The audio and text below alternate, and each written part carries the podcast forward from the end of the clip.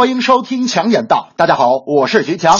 刚出正月，中国电影就在传喜讯。根据猫眼票房实时数据，截至二月十九日十八时，上映十二天的周星驰最新作品《美人鱼》票房已达二十四点四亿元，超过《捉妖记》在去年创下的二十四点三九亿元纪录，登顶内地票房冠军。至此，华语电影票房纪录再次被改写。此前，《速度与激情七》《捉妖记》分别用了十五天和二十四天突破了二十亿，《美人鱼》只用了九天就做到了。照此趋势，《美人鱼》总票房有望突破三十亿元大关。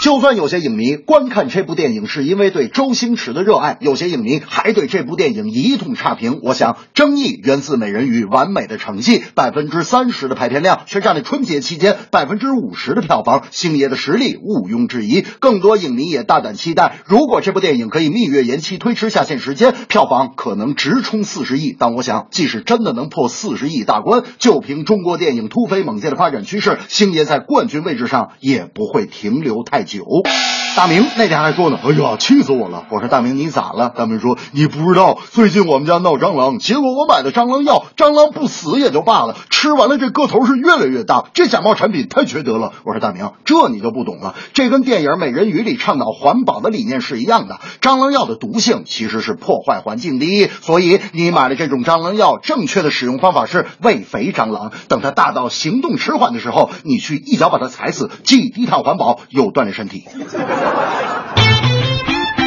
您或许听过球员罢赛，却没听说过裁判罢吹吧？足球场上罕见的一幕在上周末的德国足球甲级联赛上演。在勒沃库森主场对阵多特蒙德的比赛中，裁判员将情绪激动的主队教练施密特发上看台，但施密特拒绝离场。同时，勒沃库森队的球员也围上前去向裁判讨说法。此刻，主裁判茨维尔做出了一个让所有人意想不到的举动，果断叫停比赛，并召集裁判组成员集体返回更衣室。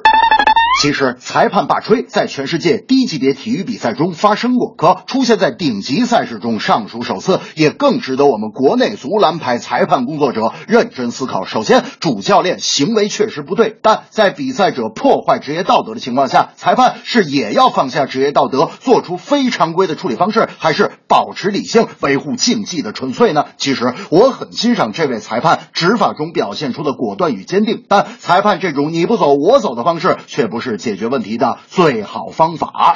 眼看来到春天，单位又要组织部门足球比赛。开会筹备的时候，我就说了：“大明啊，你是单位体育积极分子，足篮排年年都有你，成绩也不错。要不今年你就别参赛了，做一下裁判工作吧。”大明说：“强子，我参加体育活动没问题，但当裁判确实不行。”我说：“为啥呀？”大明说：“因为我这人记性太差，所以当不了裁判。”我说：“有多差呀？”大明说：“啊。”你刚才说什么有多差呀？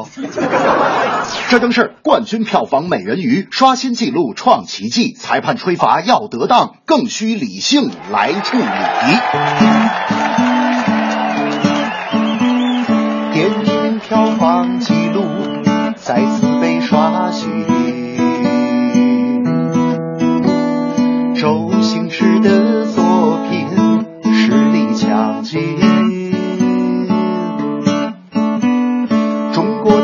的春天已经来临，也为行业带来巨大信心。裁判执法怎样才能合情合理？每次判罚都要有根据。场如何来维护公正和权利，始终都是个。